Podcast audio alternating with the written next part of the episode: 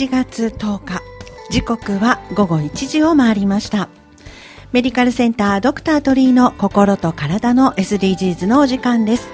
横浜市金沢区鳥居泌尿器科内科院長の鳥居慎一郎先生と世界を旅するマルチタレントのアリンコさんとお届けします。ナビゲーターは溝呂木彩子です。どうぞよろしくお願いいたします。ドクター鳥居の心と体の SDGs 皆様の持続的な健康を目指して今日もやっていきましょう。今年もやっていきましょうってことですね。はい今年1回目の放送ですからね。はい、はい、MC のアリンコです。海が近い自然豊かな金沢区。金沢区にはいろいろな人が住んでいます。そして仕事をしています。横浜の南金沢区の人と人。地域と地域の点と点をつなげる。過去現在未来の信頼の架け橋を作るゆるい健康番組やっていきましょう。ということでアリンコもお手伝いします。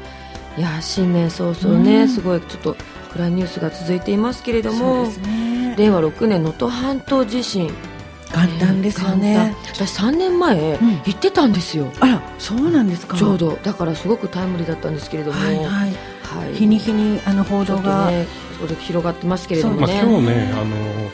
地震の研究者に会ったんだけども、うんいやあれはさすがに予想できませんでした。すみませんって言ってた。あそう大きさに関しては、うん、そうですか、うんまあね、あとあの、うん、いつもお便りくれている高尾ちゃんも、はいはい、あの石川県の金沢に住んでいらっしゃる方なんですけれども、うんうん、結構被害被害の方も大きくて、はい、家の建物が倒れたりとか家財が割れたりとかして段ボール4箱分のガラスが全部で割れ家の中で割れちゃったということですごい大変だったということでね。ね、うん、やむなくやっぱり自宅に入れなくてね被災地ですけれども、まあ、避難されている方も多いでしょうけれども、はい、いろいろと考えさせられる本音、ね、そうですねお祈り申し上げます。さあそんな今年始まりましたが今日のテーマ今年の抱負ということなんですけれどもね、はい、毎毎年抱負って作りますよね。確かに。あの富永愛さんがね、はい、それを聞かれた時に今年ないですって言われて思いついた日がその日なんで今年1年の先に抱負を言うのは違うと思いますってテレビでこの前おっしゃってて あそれもありだなと僕は思いますね。ね、そうですね。いろいろね、はい、そういう考え方もありますっていうことですね。おっしゃる通りですね。はいでは、えー、ラジオをお聞きの皆様からもメッセージをお寄せいただければと思います。メールアドレス855アットマーク ksfm.jp 周波数の855アットマーク金沢の K シーサイドの sfm.jp までお送りください。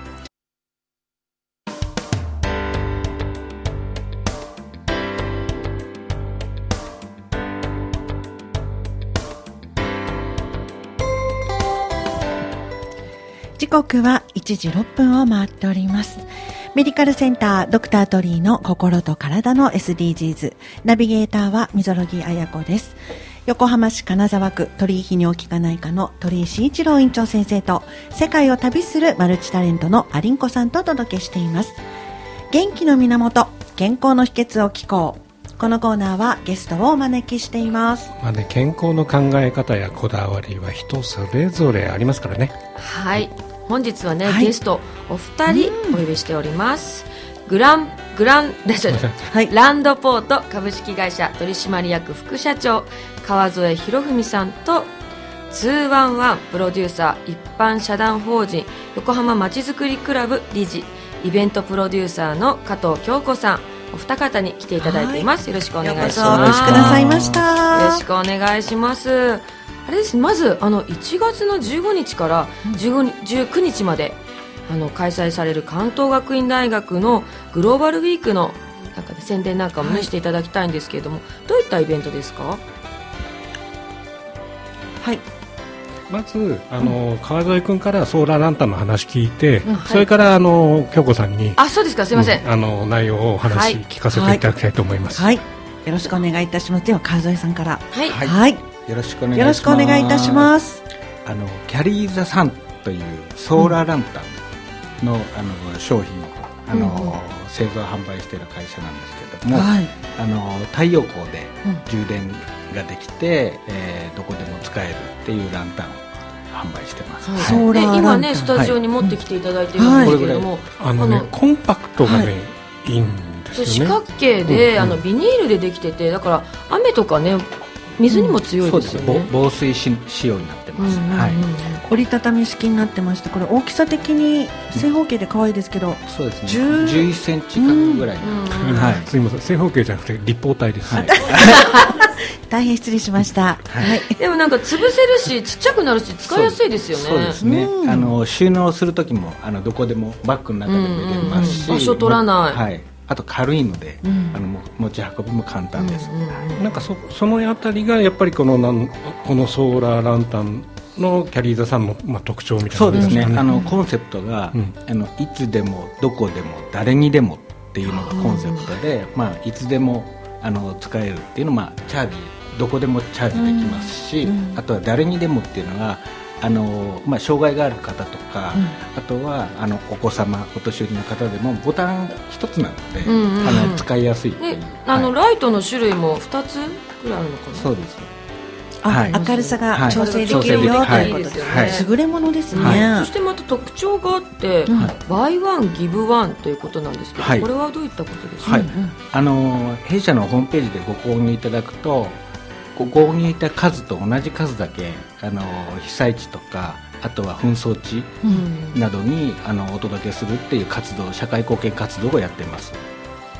はい、スタートがそこだったんですかね。そうですね、はい。なので先ほどのあのコンパクトになるっていうのがどうしても重要で、あのいろんなところに届けるので、あのかさばるものっていうのはやっぱりあの持ち運びが。ですよねなんか重さもあったりとかすると大変ですもんね、はい、なんか平時の時で私とか考えがちなんですけど、うんはい、そういった時ってなんかキャンプだったりとか、うん、ちょっとした旅行だったりとか、ね、なんかアクティビティにも持っていきやすいなっていうのがあるんですけど、うん、やっぱりその被災地紛争地域、まあ、あとはこういった方たちの地震の時とかの、その災害の時にも強いですよね。そうですね。はい。あの、うんはい、太陽さえ出ればチャージできるので、うんうん、あのそこであの無電化地域というか、うん、でも使っていただけるって、はい、なんかね無電化地域で真っ暗なところで逆に明るければ明るければ明るいほどいいみたいなイメージを持ってたんだけど、うん、意外に違うんですよね。そうですね、あの被災地なんかでもそうですけどあの明るすぎると、今度あの過敏になっちゃって落ち着かないっていう声が、あのどうしても明かりとかライトとか明るさを競うというかあの明るければいいんじゃないっていうのもあるんですけど、実際使ってみると皆さんのご自宅でもどうですか？なんかわかるわかる。わかります。リビングはちょっとこういうライトとかってやっぱりちょっとあの場所によってね。あの暗い明かりというか、あの落とした明かりの方が落ち着いたりリラックスできたりとか、そういうあの被災された状況でも同じなんですね。ずっと明るいと休めないし、はい、気もあの過敏になってるので、はい、そういったところも考えられてそうですね。そこで一番弱い、まあ、我々あの暗い明かりって言ってるんですけど、あのそういったものがあのにお客様の声からあったので、逆にあの明るいだけではないあのギリギリのあの暗さの明る明明かりっていうのを目指しました。まあねあの被災地から紛争地域から発想っていうことなんですけどね、うん、まあ、台本書く直前に、本当にこうね、あの今回のあのことがあって、はい、地震があって地震があって、はい、それとの、まあ、関係というか実際どうなんですかね？実際にあの現地に入られてるあの災害支援の団体の方とか、うん、あの皆さんからご要望があって実際に、あの6日7日、うん、あの現地に伺って、まずはあの届けたんですね。川添さん自身が、足を運ばれたんですね、はい、あの団体と一緒なので,、うん、で昨日帰ってきたそうですね。はい。いかがでした？あの、まああの大変です。大変でした、うん、はい、あのやっぱりまだまだっていうかまだ余震も続いてますし、うん、あの復興っていう言葉がまだあの遠いなっていう感じの状況です、ね、はい、なんか結構こう被災地に、うん、あの結構送り贈り物っていうかな届け物してて、そこが逆に多すぎて混乱してるっていう話もあって、うん、なんとなくこう送ればいいやとかね、うん、お金入れればいいやっていうなんかイメージがあるんだけれどもなんかバイワンギブワンってなんかそういうことじゃなくてもう少しこの違うところなんじゃないかなと僕は思ってるんですけどね。平時の時となんですかね、うん、いかがですか？そのあのもちろんあの災害支援で明かりがない暗いから困ってるっていうところもにも届けるのもそうですけどもあのバイワンギブワンっていうのは平常時、うん、あの本当に無電化世界には無電化地域とかあの電気がないところってまだまだすごくたくさんあるんです、うん、そういったところで明かりがあることによって勉強ができたりとか、うん、怪我しなかったりとかあの被害に遭わなかったりとか、っていう明かりがたった1個の明かりがあるだけで守れる命があったりとかするのでそういったところは平常時届けるようにしてます、うんね、さっきもお話聞いてたんだけど日本の寄付文化ってなんとなくこう文化的におもてなし文化として日本文化優れてるよねって言ってるところが意外にそうではないっていう実があるっていう、ねうん、あの世界寄付指数っていう指標があってですね、はい、2020年、はい、イギリスのあのチャリティーズ・エイド・ファンデーションっていうところが毎年出してるんですけども、うん、2022年142カ国調査をされて、はい、日本がないんだと思いますなんかでもしてるんじゃないのかなっていう、うん、まあ、ね、真ん中より上じゃないかなと思うけど。そうなってほしいなと思いますけれども、うん、どうどうなん実際のところは。実際のところは139位。え？え？何何国？あれ？今124 142カ国中。国中。下から3番目、はい、あら。でこれは何の指標であの測定してるのかっていうと、はい、あの日頃のあのことなんですけども、うん、あの知らない人を助けましたか、うん、お金を寄付しましたか？ボランティアしましたか？ってたった3つの指標なんです、うん、もうあのこういう災害でね大変な時は皆さんあのしていただいてると思うんですけども、やっぱり平常時じゃあ皆さんがあのしてるかっていうとなかなかあの日本人でしてないなっていうのもあって、こういう、まあ、あの順位になってしまってるのかなっていうのがあって。こういう時にあの寄付することだけではなくて継続的にやっぱりしていくっていうことが大事なんですよね。あの社会貢献だったりあのそういう寄付をしていくことが、うん、あの自分の心の豊かさにもつながればいいなと思って、ね、バイワンギブワンっていうのをしてます。なんか日本人って人がやってるからやらなければいけないみたいなうん、なんかそういういいとこでも悪いとこでもあるっていう感覚があるのかなと思いますね、自発的というよりかは流されてみたいなところも まだちょっとあるのかなみたいなところだけどでもまあそのね、こうやってやっぱ災害地震は多い国ではありますので、うんね、人ね、一人一人はこう、習慣になっていったりとか、うん、1円とか、ねまあ、お金じゃなくても、なんかこう物資だったりとか気持ちだったり行動で、表せるといいですよね,、いいね。本当に例えば電車の中とかの席譲ることぐらいからのスタートでもいいんじゃないかと、ね、思ったりそこから、あの変わっていくので皆さん心がけていただければっていうのが、まあ、あのこういう順位になっているっていうところかなと思ってます。はいまあ、でも逆にあれですね、これで、まあランタンね、はい、ランタンのあの必要性っていうのも、まあ、現地にも行って、うん、まあ、多少なりともこう伝えられてきてるんで、はい、これからこう数えさんどういう展望でいきたいっていうのはありますかね？あのこのランタンだけではなくて、うん、いろんな商品あの実際に先先の寄付ってありましたけども、はい、寄付のやりやり方もその普段からあのしていただけるような商品、あのこの商品を買ったらこの商品あのこういう支援ができるんだっていうのがもっと分かりやすいきっかけを提供したいなと思って今後あのそういうものを広げていきたいなと思って今はランタンだけでですけれどもあのそういったところってさまざまなものが必要であったり、ね、またあのご購入される方もいろんなものがご購入お買い物されると思うんですけれども、うん、お買い物の際に一つあの考えていただいてあ社会貢献につながってるんだって分かって選んでいただけたら、もっともっと豊かな生活になるかなと思います。そうですよ、ね、そうですね。キャンプファイヤーなんかでも、はい、あのクラウドファンディング、うん、あのあれもプラスいくらとかあるじゃない、うん、なんかそっちの方が気持ちいいよね、うん、例えばこれを10個買ったらば100個送ってあげるよっていうよりは、うん、まあ3つでいい。でもその他にお金は寄付するよっていう方が、なんとなく買うあの払う方も、あの気持ちがいいんでなんかそういうクラウドファンディングも的なねキャンプファイアのクラウドファンディングも必要で、はい、なんかそこのイメージ作りってのは多分物だけじゃないと思うんですよね。そうですね、まあ、そういったことが当たり前にできるようなね社会になるといいですよね。ね。はい、目指していらっしゃるということで。はい。よろしくよろしくお願いします。ありがとうございます。あの加藤さんはい、マイクどうしましょうか？はい、移動しましょうか、ね。はい、はい、はい、来ました。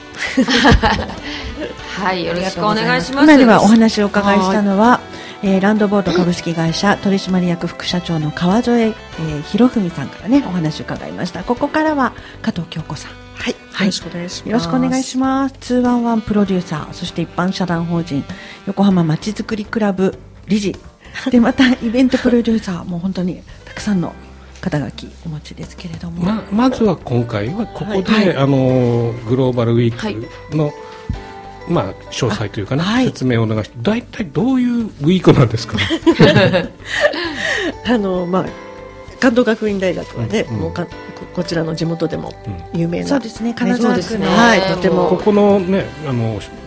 ラジオ局の社長さんも元韓国語学院の学生さん、はい、学生が立ち上げたという、はいはい、関東学院のゼミからスタートしたのが。若い方が、はい、素晴らしい学校ですね、素晴らしい学校です、ね、とてもあの国際的な、ね、視野をあの広げる活動とか、はいはい、教育とかに力を入れてらっしゃるところなので、うんうん、それをさらにあの推進しようというそういうイベントなんですが、あのちょっとこれも実は、あのこのソーラーランタンとの私の出会いから実は始まりまして、あの2017年ですかね、えーと、ちょうどこの Buy One 先ほどお話のあった Buy One Give One。これをスタートされた年にああのその商品とその活動に出会ってビビビッときたわけなんですけれども。でそれ以来いろんな方にもうこれ早く知ら知らせたいもう知らせたい病なので。あのことあるごとにねあのイベントですとかあとギフトに、うんうん、もういろんな時にもうこれいいよこれいいよっておすすめしてたんですけれども去年の夏、うん、あのその好きが高じてというか、あのそういう一般消費者の人を連れていく届ける旅というのを企画されたんですよね。えそんなこタイタイですね。タイの、はい、タイの山岳地帯の方のあの、まあ、ミャンマーからの移民の,、ね、あの学校があったりとか、まあ、そういうなかなかあの一人では旅できないような場所にそれをほ実際に届ける。今まで、まあ、あのランドポートさんがあの社員の方たちが届けあの社長自ら、はいはい、あの届けられてたんですけれどもあのその活動も素晴らしいなと思ったんですがそれを自分でできるということで、はい、あのちょっとあの僻地は苦手ですけれども、思い切って行ってみたらとても楽しく発見のあるあのいい旅だったんですよ。その時に、えー、この実は関東学院。大のあの先生とご一緒して先生はなんかタイという話を聞いて、はい、この前前前に出ていただいた、はい、柏崎小先生、ね、柏崎先生。はい、はい、そうなんです。柏崎先生はこの研究をずっとねなさっている方なんですけれども、うん、でえっと関東学院大学の方にあのちょうど去年移られ、はい、他の大学から移られたということで、はい、でこのイベントあのグローバルウィークというあの国際的視野を広げるイベントあの学生さんたちを主体としたイベント、うんうんうん、あのこちらのあの、まあ、責任者になられたので、うん、ちょっと助けてみたいな、はい、まあイベントといえばまあ私みたいなそうですよね、はい、やっぱり横浜の街づくりだったら、横浜をのまあ組合というか、はい、集まり大体 加藤さんいらっしゃいますもんね。組合。組合？って古い？いやいやいやいや決してあの正解。はい。まあ、だけどやっぱりそう考えると、うん、あのいろいろこう産業っていうかつく、ものづくりだけでいけないところに関東学院さんが出てくることによっての連携プレーっていうかな、はい、っていうのはやっぱり大きいですかね。はいはい、そうですね、えー、やはりあの一般の一般というかその、うん、きあの企業の、うん、企業サイドも、うん、あの知りたいこととかあのついマンネリ化してね、はい、あの見えなくなってしまうところを学生さんたちのあのフレッシュな、はい、あの発想とか、あのあと感受性ですとか気づきとか、ね、気づきとかあのあの私の結構外資系の企業で勤めて、はい、あの来たんですけれども、かなりえっていうような発言を外国人から投げられたりしてえそんなこと考えるの？みたいな、はいはい、ただあそういう考え方もあるならこういうふうにしてみようかなっていうやはり日本人だけでは、うん、あのアウトボックスな、ね、アイデアができできなかったところに、あのやっぱり違う、ね、違うアイデアとか、ちあのもう国とあのあと世代を超えてね、はい、あのいろんな方たちの考え方がミックスすることによってあ本当に新しいことが生まれていくっていうのをっぱり経験してきたので、あの学生さんとのあの今回の関わりっていうのも私にとっても非常に、はい、あ刺激で、まあ、ちょっと若返った気分で でもなんかあのやっぱりこう加藤さんって、場にいるだけで、なんかこうみんなの太陽みたいな存在になる。うまいこと言いますね。加藤さんがミックスしてくれるとやっぱり関東学院だったりとか、新しい分野のものこういったもののランタンだったりも、なんか新しいこう発見というか広がりが出そうな気がしますけれど、ね、ありがとうございます。でも最近の学生さんって結構勉強してるんじゃない、はい、なんか昔は結構遊びながらお酒飲んで麻雀みたいなイメージがあったけど。それは先生の時代。僕はそれは先生でしょいやでも話を聞いててこの前のあのまちづくりクラブの集まりでも学生さんね、きっちりいらっしゃってるし、いろいろこう話聞くと興味を持って、くれてますよね。あで今回ねちょっと今ラジオだから見えませんけれど、あの今回のロゴそうイベントのロゴもあの学生さん三年生のね、えっ、と西田風太さん。すごくクリエイティブなそう G という関東学院の G でもありグローバルの G でもあり、しかもこのあのもうぜひ見ていただきたいんですけどちょっと黄色い花はあのミャンマーのね、まあ、国家のようなお花らしいんですね。あのあのあとこの G の横のところがこなん。か、マルシェマルシェって。マルシェって さりげなくマルシェって文字も入ってて。よく見てるとだんだんこれが鳥に見えてきたりとか全体で全体めっちゃ鳥に見えてきました。見えるくちばしがある。はい。ある。であの向こうで私が食べて美味しかったよマンゴスチンって言ったらマンゴスチンもなんかあ入れて入れて もう旅の思い出とかいろんなそのね地域のアジアの地域に対するやはりあのすごい。興味をねあの持とうっていうことでちょっとリクエストしたらこういうのを仕上げてくれたんで。なんかロゴからも愛情を感じますよね。かっこいいし、あのそうなんです。すごく深く考えられてるなと思ってびっくりしました。これ T シャツになったりしてるっておっしゃってこれはあの T シャツを去年作ってああの、うん、た方のあのデザインが素晴らしかったので、うん、ぜひちょっと今回はこのイベントのためにあのロゴマークを作ってくださいというお願いをしたらあの学業の傍ら。お若い方な大学生がね3年生。すごいですね、はい、年生。まああのはい。加藤京子さんといえばね、はい、あのイメージ的には、うん、あの超有名なシャンパンを、ね、あのを含めた先生がお酒日頃よく召し上がってらっしゃる。これも MHD あいいのかな？これも M さんこれも M さんみたいな。ところでずっと、ね、ずっと長い付き合いで、うん、そうですね。あの夜のお付き合いですね。元元 基本的に。あの、ね、元社長さんとかいろいろね、はいはい、方と合わされて。本当交友も広いですしね、うん、本当にねあの会社はまあフランスの国営企業みたいな、はい、イメイメージでは。いやでもやっぱりこう、うん、なんか人間ヒュー人間としての加藤さんがやっぱすごくパワフルだし。そう考えると加藤さんのそのプロフィールで結構その外に出たりとかしてたところもやっぱ影響あるのかもしれないですよね。そうですね。あのうちの父がね実はまあもう亡くなっておりますが、はいはい、あの横浜にあります日記という会社で、あの長年勤め上げましてあのしかもプラントの輸出とかあのそういったあのお仕事の、まあ、プロジェクトマネージャーみたいなのをしていたのでほぼ日本にあまりいず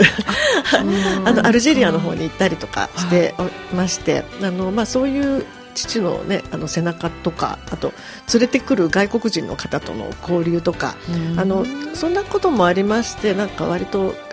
海外に興味がありますし、はい、あのいろんな国際的なことにずっと興味があってそのまま今に至るかなっていうことかな。で、ね、その中でこのやっぱりあの横浜もそういうところだと思うんですよね。あのやはり開港した、はい、ねあの都市でありますし、もういろんな国の文化や人、はいを受け入れてきてあの受け入れてそれをまた横浜流になんか育ててきた、今の本当に今のみなとみらいも素敵ですし昔からある横浜も本当に素敵なので、うん、本当に横浜大好き人間なんですけれども他の方たちにもあの外の方たちにもやはり横浜を好きになってもらいたいし、うん、あのこんな横浜人とぜひ交流してほしいなという、うん、そんな気持ちであの街づくりの方ではあのピクニックと題したあの、まあ、飲み会？美味しいものにあの、はい、かえーと、観光客の人が行かないような場所に皆様をお連れして交流する会とかいうのをやってます。外外外から見見る横浜の目があるから横浜の良さもそうじゃないところもあえて言うけどそうじゃないとも分かるんで、そういうなりにこううまくチームを組んでいくっていうのは今後必要じゃないかなって思いますよね。私もなんか横浜まちづくりクラブのピクニック何度か参加させていただいてるんですけれども、私横浜出身なのにあこんなに横浜のこと知らなかったんだって毎回すごい勉強させられてすごく参加したこと楽しいですし自分の街をねもう一回好きになれるみたいな、ね、そうですね。子供の頃いたけど大人になったら東京ばっかり行ってたみたいなね。あのなかなか知る機会がなかったのを改めて再発見しはい、してます、はい、あのもう一回ねあの、はい、川添さんになんか言いたいこと残ってんじゃないかなと思って。いえいえあのい。ろいろあの横浜のイベントにも参加させていただいて、うんうん、あの見てないけどナイトクルーズとか？クルーズではないのかな？いや夜の夜。あ夜の夜の夜の夜。していただいて。はい。とか。もう夜の夜のさ綺麗でした綺麗だけどもこのランタンの明るさには勝てないと思うよ。あ る意味。確かに。ですね、まあ、うん、なんかどちらもいいんですけれどもやっぱりこう使い方というかどっちも役割があるなっていうのはすごく感じますね。あの社会貢献も多分いろんな、あのやり方それぞれに合うやり方があると思うんで、はい、いろんな、まあ、提案が今後できできればいいなと思ってます。バイワンギブはもちろんそうですけれどもそれに違うあのやり方が、はい、あのあればいいなって思って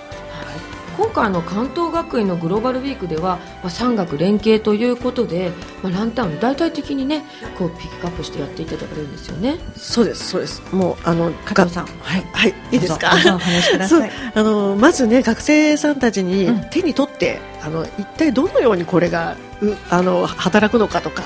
あの充電しなきゃいけないっていうね、うん、そうしなきゃいけないっていうかどうやどうやったら充電できるかっていうことを、あの12月に実はテステストしてもらったんですよ、はい、もうそれでみんなは右往左往しまして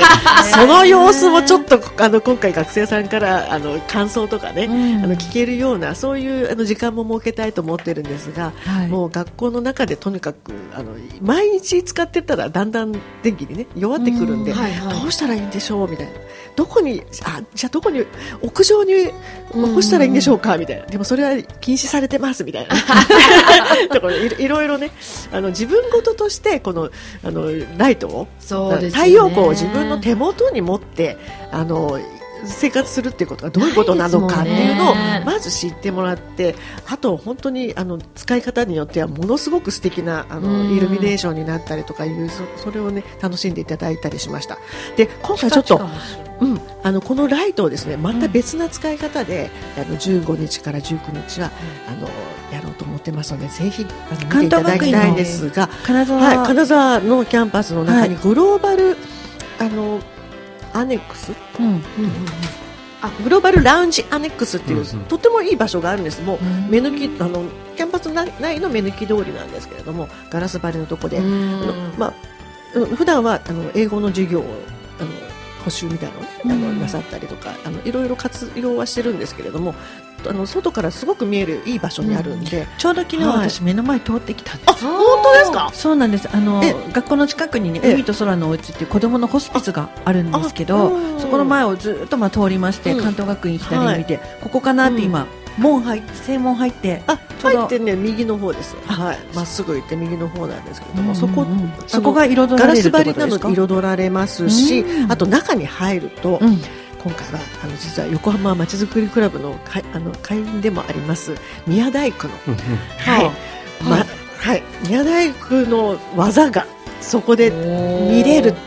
あのモバイル茶室っていうのを実は作っていらっしゃって、あれ読んでて持ってきて作るっていう。作るんですよ、ね、あれはモバイルモバイル茶室。積み木みたいに、もうあの本当に釘一つ使わないであの作作った。しかも短短時間ですねあれ短時間15分ぐらいでできる。っておかみはおっしゃってました。なるあだから、ね、釘とか使って使わないからもうコンコンって。あそっかそっかおちょっと大きめの積み木みたいな。感じでコココンってやれば。じゃあ茶室ってことだからお茶もいただけるんですかですです。それは15日に。だからで、やっぱり15日は、はい、あの、うんぜひあの宮大工の女将もいらっしゃいますし、棟梁がまずその組み立てをで学生さんたちもそれを手伝うと、うん組み立てからもそういうデモンストレーションパフォーマンス興味深いですよね。なかなか見れ見れない。私も見てない。見てない。この間、うん、実はこのえっと6日の日土曜日に、うん。えー、土曜日6日ですね。土曜日の6日の日に、あの宮大工の女将のご好意であの学生さんたちと一緒にその工房を見せていただきました、でそこであの道具の研ぎ方とかあとカンナの削り方とか。カンナってなんで削るって？あのカンナってあの鰹節削るやつ似てるやつですよね。似てる似てる非常にまあほぼ一緒かな。私一回削ったことあるんですけど、あれ難しいんですよ。難しいですよ、ね、ガガガガガってなっちゃいますよね、こう引っかかるというか、あれはね実は防水になるんです防水？あその削ることによって、はい、だから本当にあの昔からある1400年前からあるあの、まあ、すごくサステナブルなあの、うん、技、うん。はい、だから塗ったりする必要ないんですよねあの海外のものはこう塗りだったりしますけど、それでまた剥げたりするし、うん、そうなんかそういう意味でもちょっと木と、じゃなんかメンテナンスもいいですよね、削って削ればねすごい綺麗になる。そうなのこれはすみません、あのえー、15日11時30分から行けば、見れます。見れる。はい。あのあの予約ありませんので、はい、もうぜぜひぜひ金沢区の皆様ね足を運んでいただけたら、様はい、はい、あそれからもちろんあのランドポートさんのねあのランタンね。はいランランタンの研究発表とか、はい、はい、あとあの毎日こう日替わりで日替わりで何かしら、イベントがありますね、はい、プログラム。あと学生さんたちの,、あのイニシアチブであの、えっと、ジッププロジェクトっていうのがあるんですけれども、うん、これはあの国際交流を図るとかあのそういったあの目的をもとにあの提案学生さんが提案するんですよ。それを、うん、あの学校がこう審査してこれはいいんじゃないっていうものを選んで、ちょっと予算をつけて。なるほど。じゃあちょっとピッチみたいな感じですね、はい、そうですね。そうですね。それであのあの受かった方たちのはい、あの活動が始まったばっかりなので、あまりまだ知られていないから、うん、学内でも知られてないと思うので、はい、あのこれを機会にショーケースとして、はい、この中でやるっていうことをやりますのでぜひぜひ、あのご参加ください。ありがとうございます、えー、ぜひぜひ、えー、ご参加いただければと思いますそれでは、えー、ここで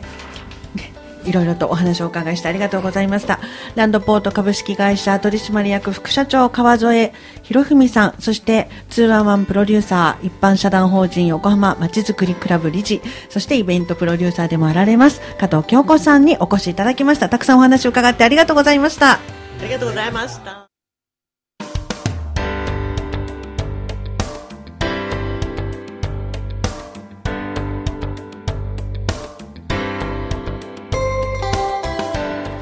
時刻は1時39分を回りました。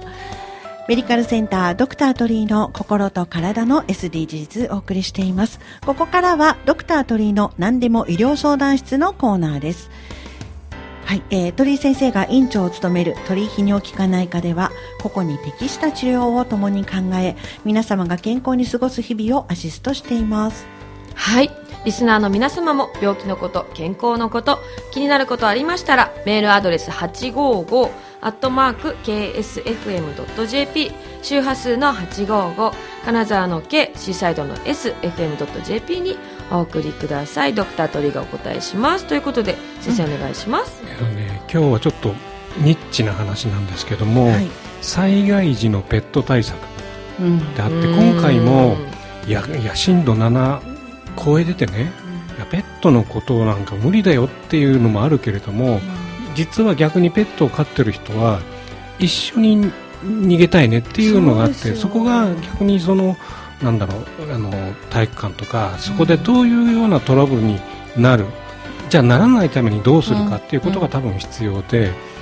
まあ、まずはその平時の時何もない時にどうやってペットも含めてこうなんていうのかなあの防災に考えていくっていうことが必要なんですよ。それとね災害時は逆にペットはペットで一緒に暮らすのは無理だとしても、うん、例えばワンちゃんならワンちゃんにゃんこならにゃんこだけをちゃんと生活できる場所を作るっていうことを含めてね少し余裕があるのならば考えて、そうすると今度お水だとか、食料なんかも自分のペットが食べるワンコ、にゃんこが食べる分だけはちゃんと確保しておくとかね、そういうことが必要なんですね。で、あのうちのグループも、はい、団体もあの今ちょうどこうさっき言ったように、うん、えっ、ー、と、えっ、ー、と、た、えっ、ー、と、なんだっけ、す、す、えっ、と、たま、な、な、何、何市だっけな？鈴市。鈴市に行って、まあ、ワンちゃん連れてきてるんですね。あ、そうですか。で、それもそうなんだけども、逆に、結構そういう人が集まりすぎちゃってるから、あの、鈴市から、と、あの、各都道府県に、登録しているちゃんとした団体の名前を教えてくれっていう形でまずそこにまあ登録をし直してそこからのあの市と市のこう連携で今こうあのなんていうの一時預かりを今度やっていこうかなっていうふうに。そういう時のためにやっぱその登録って事前にしとくとやっぱ違うんですね、いやっていうよりも逆にそれは結構結構厳しくて、うん、あの資格だとか、うん、あの実績だとかそういうのを全部書類として市とか県に提出してるんで、えーかなりあの厳しいですね、まあ、妻、ね、あの奥様ね。大変だったけどこういう時にやっぱりやっといてよかったかなって言ってますね。いやだってやっぱり大事なことですよね。家族と一緒ですもん。そうね。でもなんかこうここで、うん、やっぱりねアレルギーとかもあるしなんかこう、ね、人それぞれね、まあ、問題はあるけどやっぱり家族っちゃ家族ですよね、うん、ここでねお便り届きました、えー、読ませていただきます。ラジオネーム高尾さんえー、鳥居先生、みぞろぎさん、ありんこさん、そしてスタッフの皆様、明けましておめでとうございます。今年の目標は災害に対する備えを考え直すです、災害に関して考えることって災害にあった後じゃないとなかなか考えることがなく、えー、普段から心がけることってなかなかないと思うんですせっかくの機会なので改めて備蓄や、えー、避難所なども含めて確認などしていきたいなと思います。ということでまさに今先生おっしゃった本当ですね。だから自分だけじゃなくて、うん。うん、まあ、あのそれこそ、ね、人の人のことも考えなきゃいけないし、はい、自分が養っているペットのことも含めてね、うん、どうやってこう数日生き抜くかっていうことを自分一人一人でやっぱり考えていかなきゃいけないなって思いますね。ぱり平時の時からっていうことですよね。だから平時の時にこれランタン持ってると意外にすごいところで役に立つかもし。れない、ね、使い慣れたものを災害の時もやっぱり使えるって。安心感あるよね、やっぱりね。ね可愛いしねこれ、うん、でさっきあの、うん、えー、このランタン購入するとこういう寄付がいくよとかっていうのがありましたね。あそうですね。能登半島地震の方の、うん、あのホームページこのランタンのキャリー、あキャリーザさんの方のホームページの方で、うん、担当用のページも作っているということで、うん。はい、まあ、1個買うと1個あの能登の方に送られるパターンと、うん、まあ、買ったものすべてを能登に送りますという、ね、2コースやっているということなんで、ぜひね、ホームページの方検索してみてください、はい、何かお役立ちできることがあれば嬉しいですよね、はい。ありがとうございました